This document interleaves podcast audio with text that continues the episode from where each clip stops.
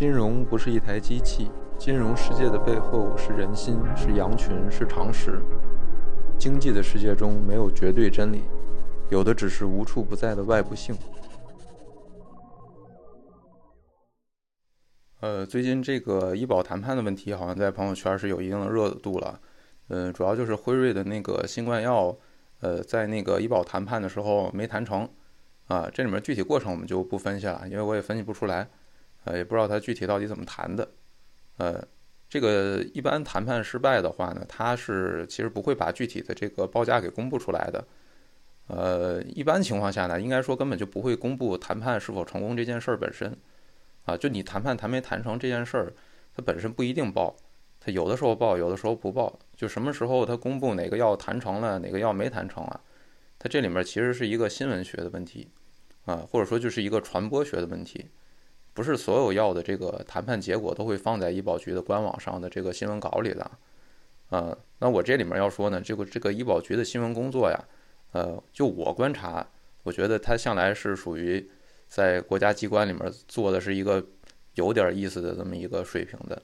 啊，大家应该还记得之前有个热搜，就是呃一个视频啊，就直接上了微博热搜，就是那个药企跟医保局谈判的那个现场录像，啊。这是一个经过剪辑的一个国家机关的工作，呃，现场工作视频的这么一个录像，啊，居然能上这个微博热搜，啊，所以我们可以想象，就我们这个医保局的新闻工作啊，呃，它还是有点意思的，呃，就这次的这个这个新闻稿里嘛，就医保局自己发的新闻稿里面，啊，他说这个没谈成的原因主要是这个辉瑞报价太高，啊，具体报了多少价呢？我们这个不知道，啊，有人说是降到了六百元都没谈成。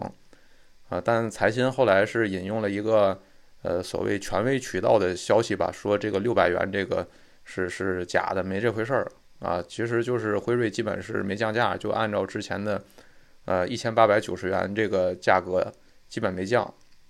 呃呃，其实呃辉瑞这个最早应该是两千三那个价格，后来是医保局呃去跟辉瑞谈过一次，谈过一次之后呢，辉瑞就降到了一千八百九。啊，然后现在是应该是一千八百九这个价格，然后前几天的这轮谈判呢，应该按财新的说法是就按这一千八百九的价格，基本没怎么降，就这么报的。但是最后呃，医保局还是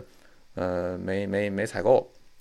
呃，这个呃具体是不是呢？我还是比较相信财新的这个报道的啊，就财新的这个在事实报道上目前还没翻过车啊，就是财新有句名言嘛，就财新的报道最好别反驳。啊，这是他们的一句名言嘛，嗯，所以呢，就是，呃，当然我们这里个博客里面现在重点不是想讨论这个辉瑞这个价格到底高不高，啊，就是你一个原研药，你在医保谈判中到底应该报多少价，啊，多少家算贵，多少家算便宜，就这个东西呢，我们就呃不在这里面讨论了。那这里面我其实呢是想分析一个大家情绪的一个。呃，问题吧，就是说这个新闻稿里面就是有一个引起大家情绪的一个比较重要的点，啊，就是所谓辉瑞报价太高，啊，你注意他用的是报价太高这个问题，啊，他不是用说我们医保局嫌贵这种说法，他用的是辉瑞报价呃高这个说法。为什么会这么说呢？它里面有没有呃蕴含着一些呃更多的这个这个倾向呢？啊，我觉得这个其实可能是一个值得思考的事情，啊，但是这里面其实有一个问题啊，就是呃，可我发现可能有一些人是把这个呃医保谈判和这个医药集采这两个事儿可能给混混在一块儿了，因为我们前两年看了很多新闻啊，我们看的很多新闻都是说这个什么还有很多药就呃医药集采之后，然后大幅降价，然后降了百分之七十、百分之九十。哎，那你这次怎么辉瑞你这个你来谈，你怎么就，哎也还不降价呢，还报价这么高呢？那我们可能是不是觉得，哎，你这辉瑞，哎你是什么心思啊，对吧？啊，但是我想说，这个是，呃，大家其实把这个集采和这个，呃，就是谈判这两个事儿混在一块儿，其实是两个事儿，啊，就集采这个事儿呢，它本身是针对那些仿制药，啊，或者说是一个，呃，就是有竞争的比较成熟的。呃，那种药的这个去进行的这么一个呃纳入医保的这么一个谈判啊，医保谈判呢，医保谈判和集采不一样，医保谈判针对的是那些原研药，就是那些独家的啊，就是就就就你一家能生产的啊，就这种药，或者说就是专利期没过的，就呃你独一家的这种原研药，或者说独创的这种药啊，才会去谈判的啊。因为你谈判嘛，啊，你为啥不用招标的方式，你用谈判的方式呢？就是因为没别人能陪你一块在那儿投标嘛，就你一家能生产，啊，所以这种呃独家的药，我们用的是谈判的这个方式。那你这种既然是独家的药，跟你集采针对的那种就是呃仿制的药，呃，那它的这种价格的逻辑肯定是非常不一样的。呃，那么不管是这个集采还是这个医保谈判，啊，其实它都是近几年。出现的一个新事物吧，那这个新事物的大背景，其实应该叫做医保控费这个事情，啊，就是医保控费，嗯，那么我这个这次的这个播客里面呢，其实就是想，呃，借这次大家都比较关心这个，呃，这个这个医保的这个事情吧，然后我想，呃，谈一谈在这个大的医保控费这个背景下的这个，呃，就是我们的这个集采的这个制度。的一个历史和原理，啊，我这不谈这个谈判这个问题的呃原理啊，因为谈判它这个原理很很简单，很好理解，啊，我主要还是想讲一讲这个相对比较复杂的这个集采这个事情的一个呃来龙去脉，还有它的一个原理啊，然后理解了这个集采的原理呢，我们能更好的去理解我们整个大的现在的这个医保的体制是到底怎么运作的。就我们医保现在改革想往什么方向改，他想干什么事儿，啊，就他得到底他想达到什么一个目标，啊，这是我们要对这个呃医保呃这件事情一个最重要的一个理解的目的，啊，然后再回头来看我们这个现实存在的问题，啊，我觉得这样也许对现实的问题能有一个更好的了解，啊，当然，因为大家可能如果没一个新闻的话呀，就是很多时候不会关注一些。呃，这些这些比较复杂，或者说离生活比较远的一个事情吧，啊，往往都是有一个新闻会引起我们的兴趣，啊，这都是我们的这个呃天性所致。所以呢，我觉得，呃，我总说股市股市亏钱是一个学习金融知识的好机会，啊，那我们这个呃有热搜呢，就是学习一些我们平常不知道的这个或者不感兴趣的知识的一个好机会。然后这个医药集采这个问题呢，呃，我不知道大家应该在新闻当中应该，呃，听到很多次了啊，就是从一八年开始的这个医药集采，呃，就是应该有各种报道都会报道什么什么什么这个那个那个心脏支架降了百分之九十啊，什么这个人工关节啊，那个那个股骨头坏死的那个手术啊，那个也降了百分之九十啊，然后什么这个实现支架自由了之类的之类的。呃，就之前的新闻报道其实已经挺多的了，而且我觉得这个，嗯，医保局的官方配合了一些新闻宣传的传播方法吧，所以我觉得这个集采的，呃，官方传播还做的不错，啊，基本上是让大家，呃，就跟那个《我不是药神》里面的那个那个，呃，故事结构似的，就是树立了一个，呃，比较邪恶的医药企业，然后他们在那边在谈判桌上跟医保局的专家在那儿谈判，然后下下唧唧的这个。呃，去报价，然后生怕自己这个报的这个太高，然后没中标，又怕自己报的太低，然后赚不着钱，啊，然后最后还是报了一个非常低的，呃，赚不着钱的这么一个，在医保局面前就最后低下了高傲的头颅，然后人民们获得了胜利啊，反正大概就是这种，嗯，比较这个受官方推崇的这么一种呃宣传的故事模式吧，嗯，所以医药集采这个事情，应该很多人呃还是有所了解的。呃，然后首先我说一下这个集采啊，可能有的人知道，有的人不知道。然后什么是集采？这个概念是啥意思呢？这个集采呢，就是全称可以叫，呃，全称就是药品集中带量采购，啊，呃，简称是集采啊，或者也有简称叫带量采购的啊，呃，你基本上你搜新闻搜关键字搜集采，基本上能搜出大大部分新闻。然后这里面的最关键的，呃，是两个。一个是集中，一个是带量。集中是什么意思呢？就是每次采购的这个招标呢，可能只有一家或者很少数几家企业能中标。呃，像第一次那个集采的时候，应该是每个品种只有一家能中标。呃，后来的话呢，可能就是每个品种有那么几家，呃，那这个就导致了就是你没有中标的这个企业呢，你整个的这部分市场就全部失去了，啊，所以企业在这方面是非常谨慎小心的啊，你万一没中标，你会失去大部分的这个市场。然后另外一个是带量，啊，这个更关键，这个带量这个是以前的这种呃招标采购当中都嗯就是没有过的，然后算是一个比较发明创造的一个东西，就是它什么叫带量呢？就是这些。呃，一一比如说，全国现在医保局搞一个这个，嗯，集采的招标，然后他在招标之前，然后统计全国范围内的这个医院某一个品种的药品，看它上一年度总共用了多少。啊，比如说我们说，也许某一个药片儿，它可能上一年度用了呃一万片儿啊，假设说啊，呃，然后呢，我就按照上一年度用的这个药片的这个总数的。一个比例，一般这个比例是百分之七十，呃，或者百分之六十啊。假如说是百分之六十，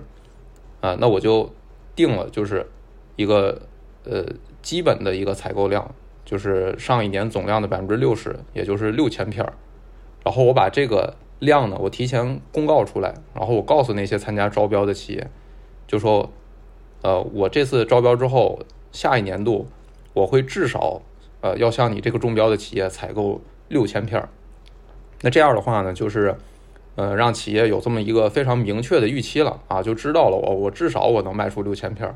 然后你就根据你的这个保底的这个销量，然后你自己去估算吧啊，你这个嗯价格多少，然后呃你愿意出多少价格啊，反正这个量已经告诉你了嘛，你的收入总数你也能算出来，然后就据此，然后让企业自己去定价去，然后这种方式呢，嗯，最后导致的后果，呃，就是药企。呃，因为如果失去了这个嗯招标呃中标的这个资格的话，它整个这个市场就都失去了，所以它肯定是在它能承受的范围内尽量报一个最低价，然后保证它最后能中标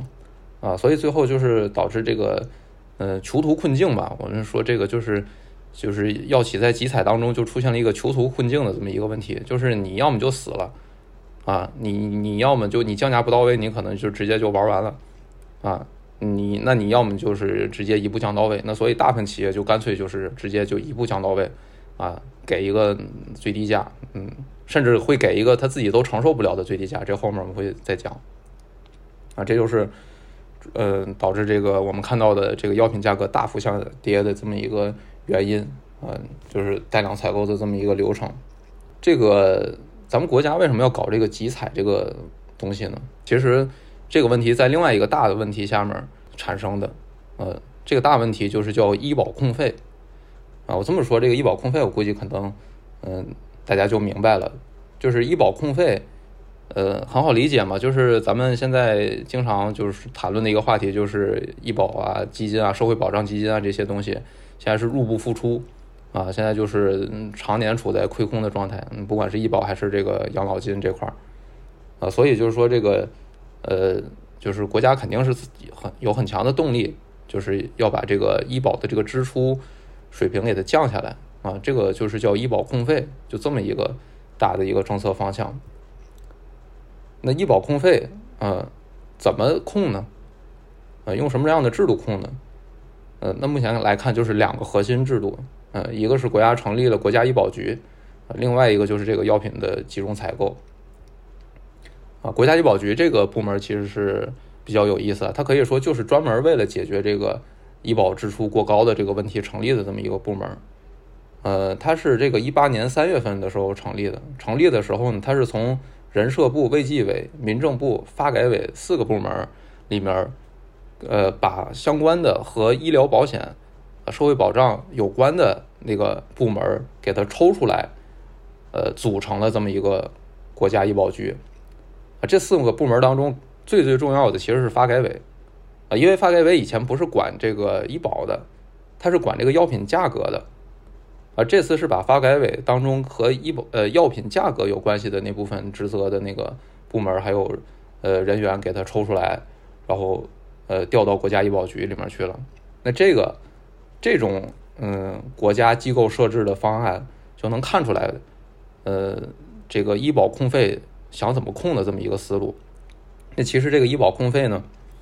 就是我我们知道，就是你你想控费减少支出，你就是两种方法啊，要不你买的数量少，要么你花的价格低啊，最后会导致你这个支出的总额降低。那我们花的数量少，这个能不能控制呢？呃，其实是比较难的啊，因为花的数量多少，最终是取决于你这个医保覆盖了多少人。那我们现在肯定是希望这个医保尽量覆盖更多的人。是吧？覆盖更多的老百姓，我们搞什么新农合呀，搞什么城镇职工医疗保险啊，就各种方式，尽量是把这个，呃，就是医保能覆盖的人群给它提高，啊，不会说给它降低。所以在这种情况下呢，比较切实可行的控医保控费的方法，那只能从降价层面入手，啊，所以这次国家组建一八年国建国家组建国家医保局这个部门，就很关键的一个就是调了发改委的人过来。啊，就他们最了解这个药价的这个定价的这个问题，啊，那就很明显，这个是降价这个层面去呃减少医保支出做了一个准备。然后第二个最核心的制度就是我们今天说的这个集采，然后这个集采的这个制度呢也比较有意思，它是一八年十一月十四日由中央全面深化改革委员会第五次会议审议通过的一个叫《国家组织药品集中采购实践方案》。啊，大家注意啊，就是呃，这个文件叫什么名字不重要啊，就反正这个就是一个要要要集采嘛。但是谁发布的这个文件非常重要啊。这次发布这个文件的主体是中央全面深化改革委员会这个机构，它不是一个政府机构，它不是国务院，不是卫健委、民政部什么的这种政府机构，它是一个党的机构，而且是党中央最重要的机构之一。啊，我们可以看一下啊，这是我从那个深化党和国家机构改革方案这个文件当中摘出的这个呃深改委这个机构的职责啊，我给大家念一下，可以。这个机构的职责叫啊，加强党中央对涉及党和国家事业全局的重大工作的集中统一领导，强化决策和统筹协调职责，负责相关领域重大工作的顶层设计、总体布局、统筹协调、整体推进、督促落实。啊，这个机构简称是深改委啊，啊，其实近年来，呃，一些比较重大的这种改革方案，基本都是，呃，这个委员会作为发布主体发布的文件。深改委的这个领导，这个主任就是习近平，呃，可以说这个机构呢是在咱们国家的这个政治系统当中，可以说是作为一个嗯最高的，呃，这个具有最高权力的这么一个机构之一吧。所以这个大家可能能注意到，就是咱们这个药品集采的这么一个改革啊，可不是简简单单的说一个食药监局或者是一个什么工商局推出来的这么一个方案，这是党中央最高权力机构推出来这么一个方案。嗯，在中国的政治当中，大家都知道，你后来一个政策的实行效果，很重要的是跟这种这个什么层面的人想推，然后什么层面的这个权力想推这件事儿有很大的关系的。那药品集采这个事儿，可以就说是我我们国家党中央最高权力机构想要推的这么一个事儿。嗯，这也是后来这个全国各地这个集采出现了一些这种呃有点过头的这种运动式集采的这么一个倾向的一个比较重要的原因吧。反正一般我们国家就是权能低的机构发布的政策可能执行不到位，权能太高的时候呢，又经常会出现这种呃运动式这个执行。呃，这也是一个钟摆的一个两端的这么一个问题吧。嗯，然后二零一八年十一月十四日啊，中央深改委通过了这个试点方案，然后第二天十一月十五日就直接宣布，呃，第一批试点城市开始集采啊。这个试点城市就新闻里经常提的就是四加七啊，四就是四个直辖市，呃，然后再加上沈阳、大连、厦门、广州、深圳、成都、西安七个城市。啊，这个第一轮集采呢，基本上就是显出了这个威力来了，然后比较价格降幅比较大的，像那个乙肝用药啊，比较有名那个 NT 卡韦啊，那治乙肝的那个要直接降价了百分之九十三，啊，这是第一轮集采啊，当时第一轮集采一出来，这个就是整个股市这个嗯做仿制药的医药股全都直接就下跌了。就是跌得非常惨，这个当时如果有关注股市的人，可能是有印象的啊。这个就是集采的第一轮集采开始，嗯，然后其他还有几个比较关键的时节点吧，一还有一个就是一九年九月二十五日，啊，也就是集采推行大概不到一年左右的时间，它开始第二轮集采，然后这一轮集采呢，就是直接把这个范围呢扩展到二十五个省了，啊，之前只有四加七这几个城市，然后这次相当于就是说涵盖了全国大部分范围的这个市场了，啊，这第二轮集采啊，基本就意味着从一个试点变成了一个全国通行的这么一个。呃，制度了，呃，然后二零年的十一月五日呢，呃，就是新闻报道最多的那个呃心脏支架的那个集采开标了，呃，然后这个心脏支架呢，它是第一个医用耗材的集采，啊，之前都是药的集采，但这个呢是一个耗材医用耗材，而且主要是一个高值医用耗材的这么一个集采。因为这个东西的支出在医保当中占比是非常高的啊，所以把这个东西纳入集采呢，是一个比较有标志性意义的这么一个东西吧。因为大家之前也在讨论啊，就是说这个医用耗材这块到底会不会集采，会不会集采啊？因为你要是也纳入集采的话，那你这个相关上市公司肯定经营受到很大影响嘛。那当然最后还是就是没让大家失望啊，就是基本上就肯定得给你纳入到集采。最近的一个比较标志性的时间呢，就是七月份啊，二二年七月份的时候，呃，它是胰岛素的集采开标了，啊，这个胰岛素呢，它是一个生物药，是第一个集采的生物药，呃，生物药这个东西可能是相对比较特殊的啊，之前的集采都是化药，呃呃，这里我简单讲一下，就是这个药我们大概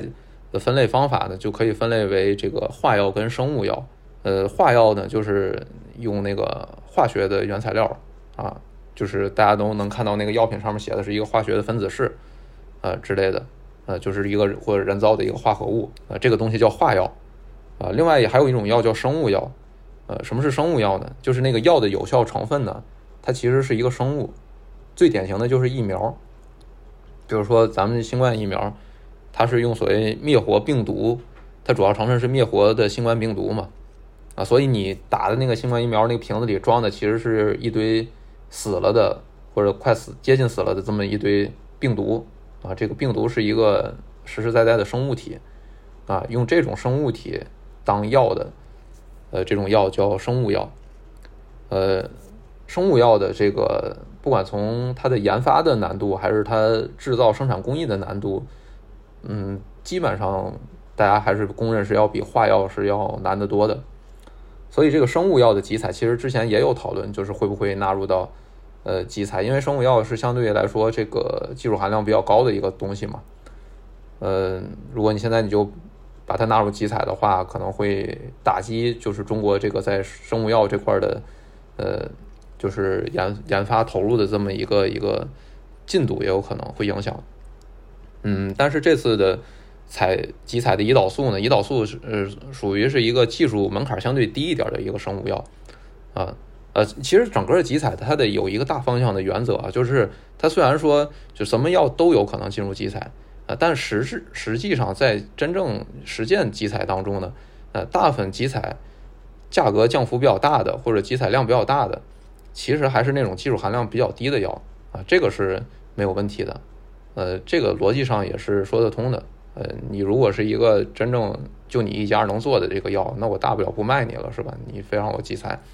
那我不卖你了还不行吗？对吧？那你患者如果想用的话，你你就算去医院外面买，你也得买我的嘛。呃，所以就是说这个集采的影响呢，影响不到它的那个真的有技术含量的那种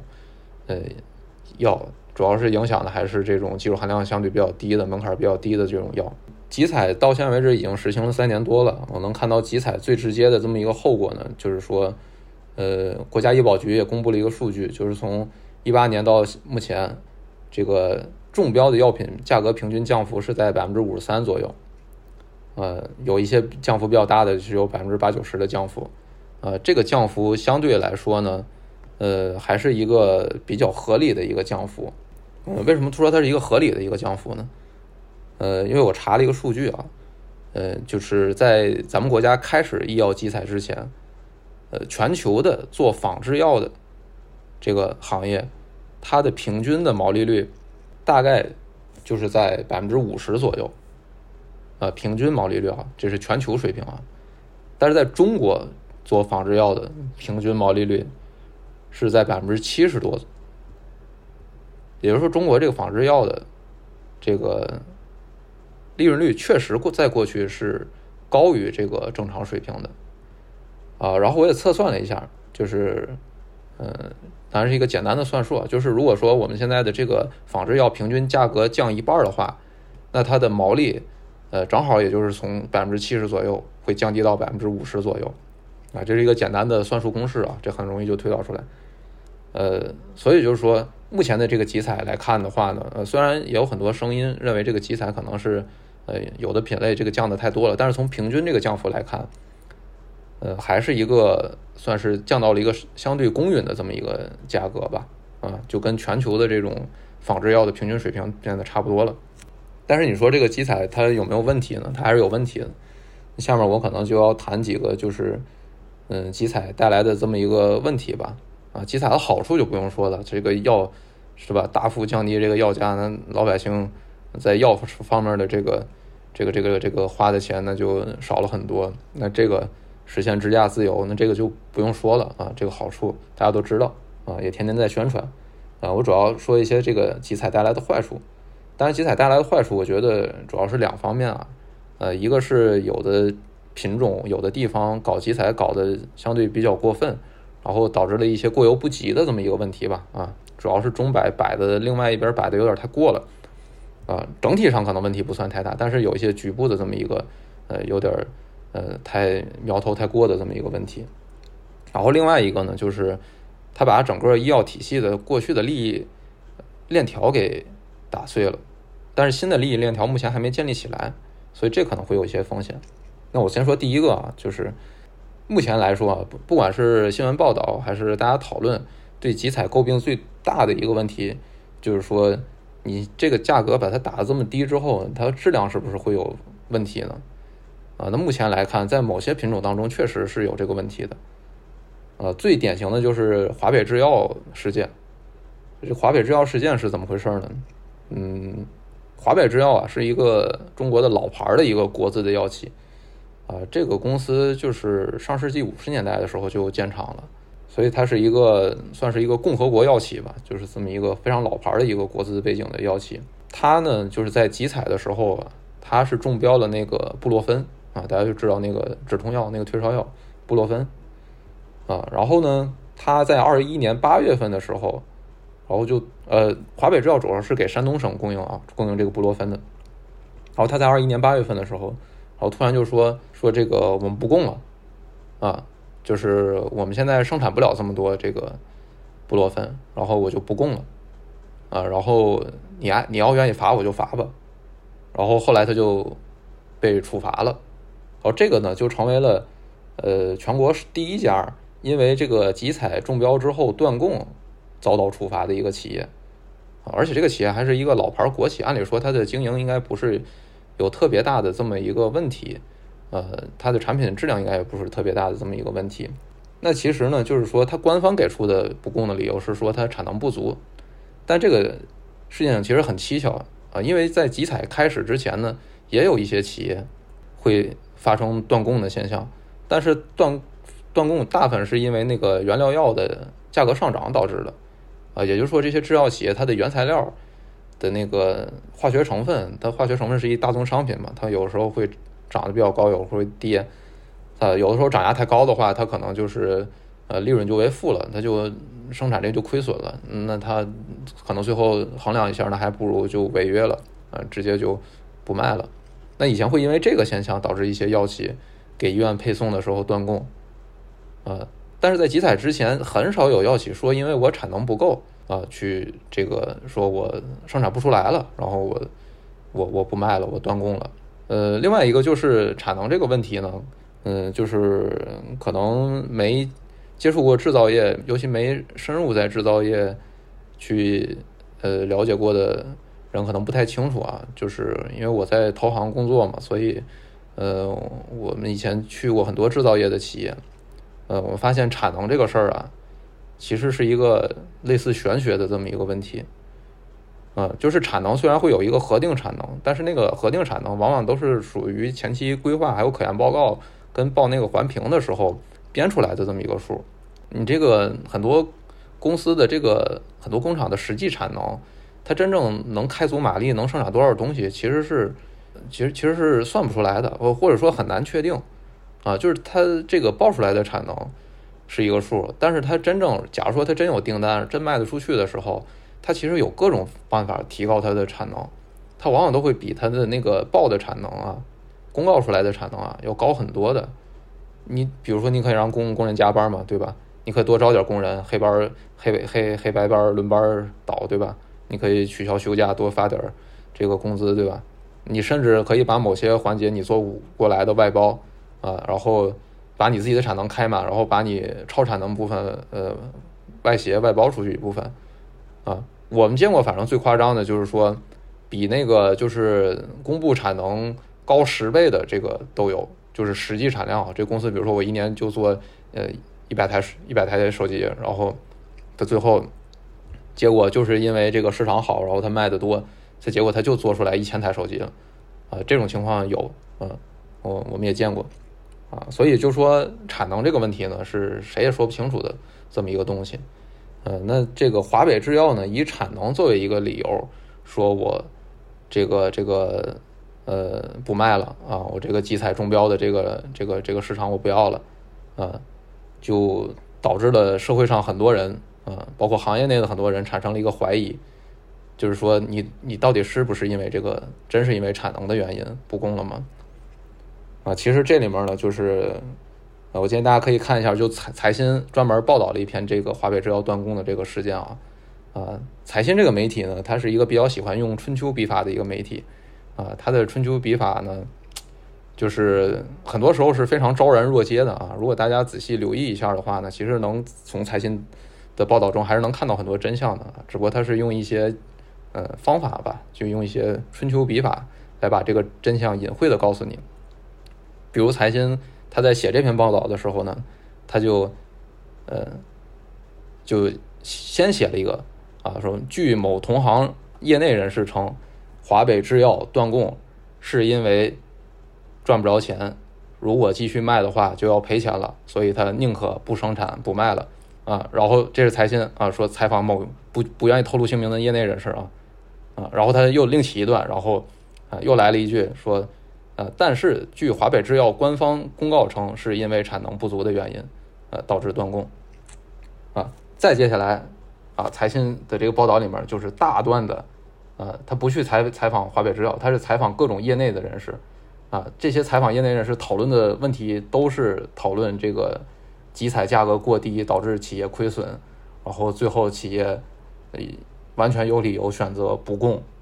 的这么一个观点。啊，他采访了大量的这个业内人士，然后大家，呃，最后基本上大部分人的观点都是这个观点。然后他啊，他也不说华北制药的事儿了，然后他这采访就结束了，这篇报道就完了。啊啊，就是这么就是，呃，财新很喜欢惯用这种写作方法吧？啊，那基本上这种写作方法就是告诉你了，这个，嗯，其实就是因为赔钱的原因。所以就是说，像华北制药这个事件当然是比较特殊了，就是它都已经不是说这个价格过低，是不是就是。要低质生产，是不是要偷工减料的问题了？它都不考虑偷工减料，它直接就不卖了啊！这个就是一个比较极端的这么样的一个情况了。嗯，但是这种情情况呢，从一八年开始，其实是也不少见。你经常时不时的有报道说某个企业就不供了，有某个企业又断供了啊，某个企业供应率可能只只有百分之五六十。那这种情况呢，呃，当然它的品品类啊，肯定是集中在一些生产门槛、技术门槛非常低的这种，像布洛芬这种。啊，可能都已经发明了上百年的，或者什么其他抗生素之类的，就是已经工艺非常非常成熟，就没有任何技术门槛的这种，呃，药了吧？就是在这种品类上会发生这种现象。但是，呃，这也会导致一个问题啊，就是你比如说你中标的企业，中标企业至少它是一个通过仿制药一致性评价，然后，呃，它还是有一定实力的这么样的一个呃药企吧？那你中标企业，你你选择我就亏损，我不供了。那你如果还那，但是你还是得得用吧这个药，那你可能就会导致一些就后面的，就是质量更差，然后这个就是成本更低的那些小企业去填补上这部分市场，呃，那这样的话，其实最后还是会导致这个药品的整体质量的下跌的，啊，所以我们说，就是集采带来的第一个最重要问题，它这个价格太低，在某些技术含量比较低的药品品类当中，导致了这个质量低下啊，甚至是直接断供的这么一个问题啊，这是一个值得注意的一个问题啊，就是这些，就是这个这个集采打击过大了啊。嗯，有点打击的有点过头了啊，确实会引发一些这个这个嗯质量问题。然后另外一个问题呢，就是嗯集采之后呢，这个药品价格大幅的下降，导致医生的收收入也大幅下降了啊，因为我们知道中国的这个过去的基本医疗体制呢，叫以药养医啊，嗯，为啥会以药养医呢？其实就是因为国家不养嘛，啊，我们从一九九二年开始的一个公立医药医院体制改革，一个比较核心的一个方式就是用了一种类似包干制的一个方式吧，就是说，啊，我放开你医院的经营的大部分管制，呃，但同时呢，我也不给你太多的这个资金的这个支持，呃，基本上就是你自谋生路，啊，实际上这种以药养医的方式呢，是就是国家财政在医药方面的支出。跟不上，然后最后，呃，实行这种医院体制包干制，然后最后，呃，让医院跟药企之间互相博弈，最后探索出来的这么一种模式。啊，我经常说，就是啊，当然也不是我说的，就冯唐之前就说过，冯唐之前写过一篇长文，就讨论这个，呃，医药体制。大家知道，冯唐是一个，呃，表面上是个作家，但是他其实是一个医学博士嘛，然后也是做医药投资的这么样的一个人。呃，然后他就讲过，以前中国的以药养医这个体制呢，其实就是呃很多收入把它变成了一种灰色收入，就是桌子底下的一个收入。那改革这部分的这个最重要的是怎么把桌子底下的收入拿到桌子上面来？那为什么会有桌子底下的收入呢？其实就是我刚才说的这个问题，啊，就是你呃一方面你国家的这个不给医生或者不给医院太多的这个财政支持。另外一方面呢，就是你这个呃医疗服务又确实是一个比较有门槛的啊，也不是谁都能做、谁都能生产这个产品跟服务的这么一个事儿。那你这种价值跟你这个医生医院的这个收入的不匹配啊，最后肯定要从其他方面去找补。呃，其实任何的这种呃这个这个产品定价都存在这个问题啊，就是产某一个产品的定价，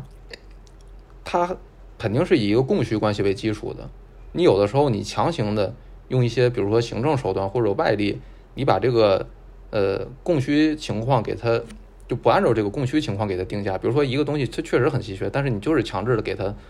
定价定的很低，那最后就会出现黑市啊。这是经济学里面经常讨论的一个问题，就是黑市的出现，一般就是因为外力对于这个市场定价的一个扭曲，最后导致的。那比如说我们八十年的关岛。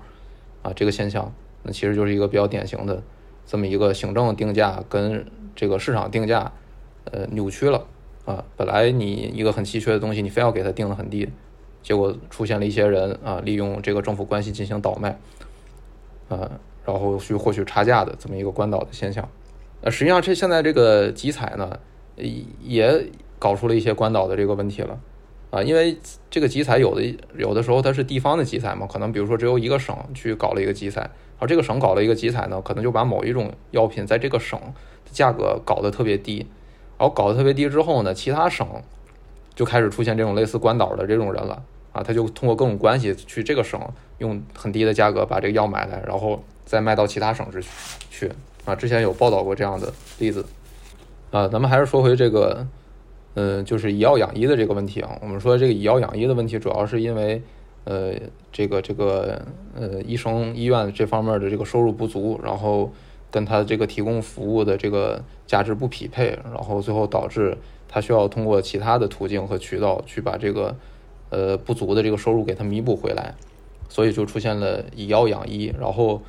呃，这个药品的价格它确实是虚高，但是这个虚高里面的这个溢价的这个部分呢？其实有相当大一部分呢是呃弥补给了，或者说弥补支付给了这个医院和医生这方面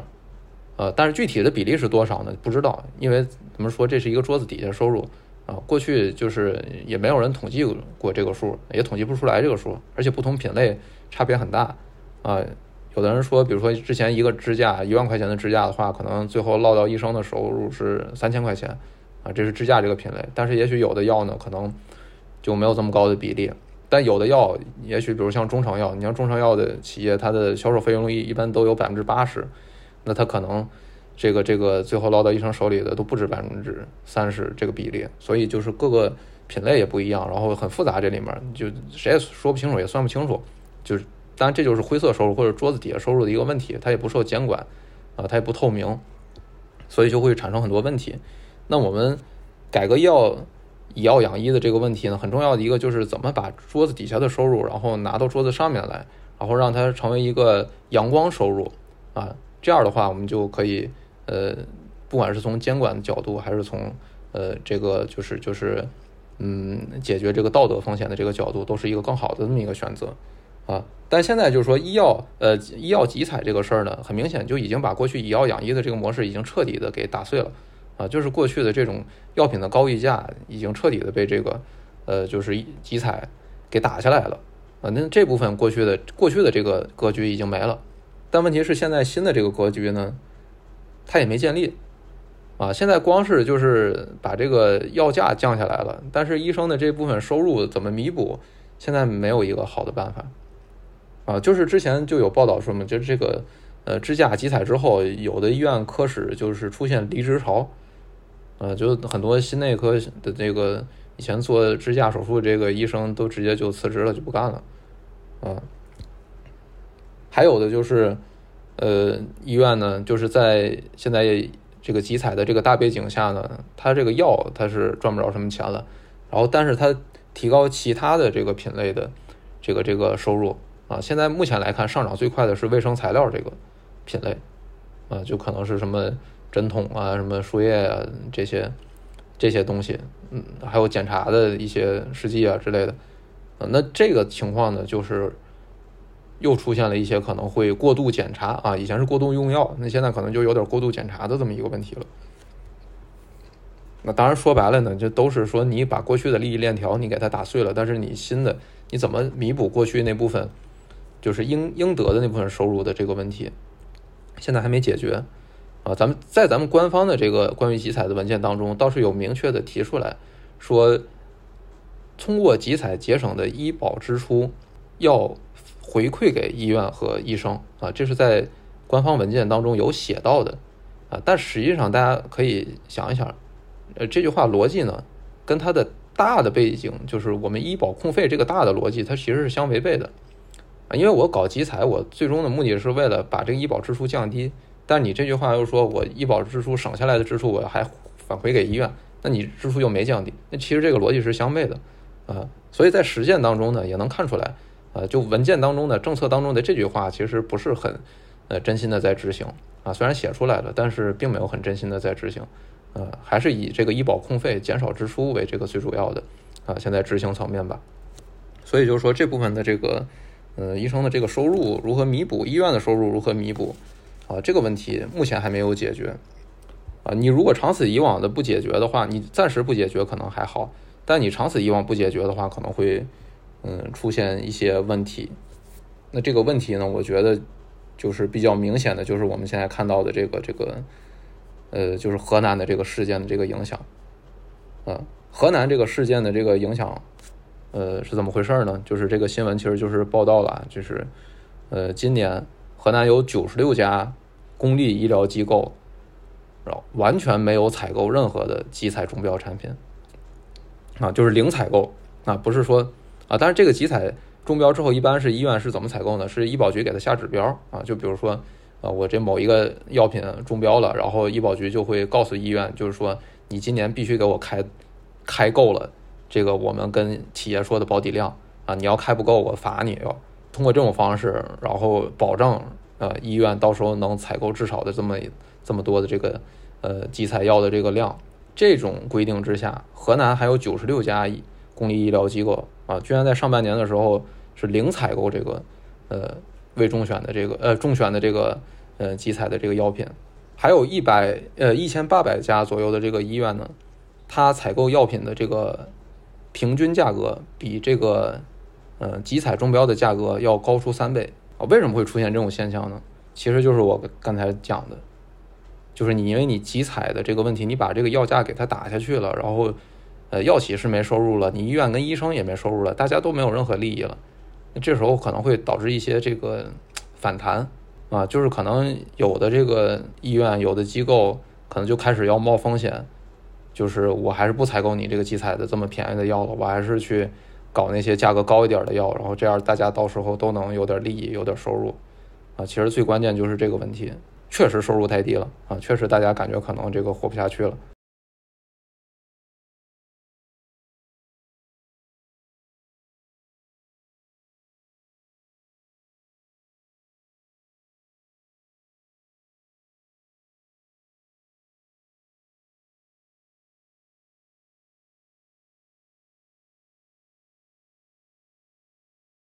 当然，呃，报道当中也说了，这种医疗机构呢，大部分都是属于一二级医院，或者说呃县级的这种呃基层的医疗机构，啊，呃，当然就是河南基层这四个字儿，可能也是，嗯，在大家印象当中代表了某种这种治理水平的标准，嗯，就是确实也是这个这个可违规的可能性会风险高一些啊，可能性大一些，嗯，但这也能看出来，这也是在医药集采这么一个政策的大背景。的这种逼迫下吧，就是有一些呃机构，他还是会铤而走险的去呃回到原来的那种利益格局，通过这种方式来弥补他失去的收入。那，这目前来看是医药集采之后的这个最大的问题，就是旧的利益格局打破，但如何建立新的利益格局的这么样一个问题。嗯，好，今天的分享就先到这儿。感谢收听外部性。如果你喜欢这个节目，希望你能分享给你的朋友，也欢迎你为这个节目捐款，以增加节目的可持续性。如果你想了解更多的信息或者文字的东西，也可以订阅我的微信公众号，名字也叫外部性。